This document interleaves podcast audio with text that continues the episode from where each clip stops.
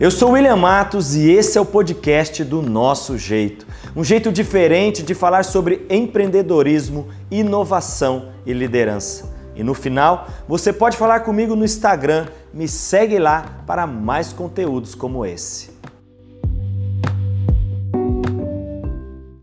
Olá, pessoal. Hoje eu quero conversar com vocês sobre liderança neste momento em que estamos vivendo.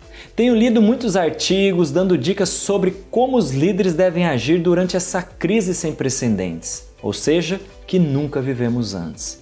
A verdade é que ninguém realmente tem uma fórmula de sucesso, mas todos têm palpites sobre o que funciona. O palpite que mais faz sentido para mim veio de uma matéria da Forbes americana e dizia que empresas que têm propósito tendem a lidar melhor com esse momento do que empresas que nunca estabeleceram essa cultura, porque os colaboradores estarão mais engajados.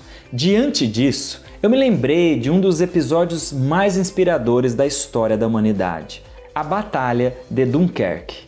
Durante a Segunda Guerra, uma enorme quantidade de soldados britânicos e franceses foram encurralados pelos alemães em uma região costeira ao norte da França.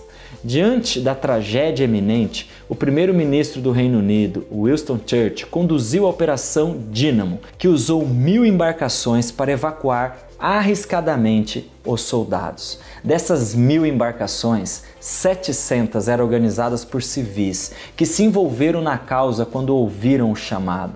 Estima-se que mais de 550 mil pessoas foram salvas na operação.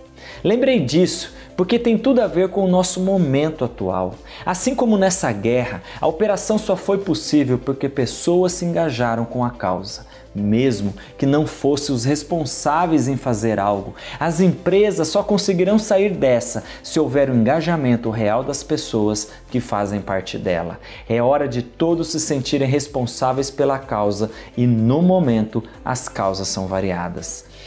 Pode-se pensar no cliente, é claro, que precisa ter o melhor atendimento para fazer jus ao que investe, mas também deve-se pensar na saúde das empresas, que se esforçam ao máximo para continuar fornecendo empregos e salários quando forem possíveis. União de propósito, união de equipes, união de esforços. É assim que ganharemos essa guerra. Que Deus abençoe a todos nós.